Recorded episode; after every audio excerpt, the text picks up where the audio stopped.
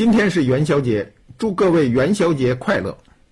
前几天我写了博客，感慨春节的七天长假一晃就过去了，可这又一晃，元宵节到了。过了元宵节，这年就算过完了，大家都要回归正常的工作状态。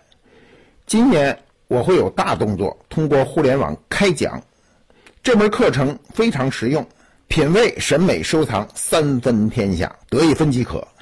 课程预计三月初就正式上线，请大家关注我们的微信、微博。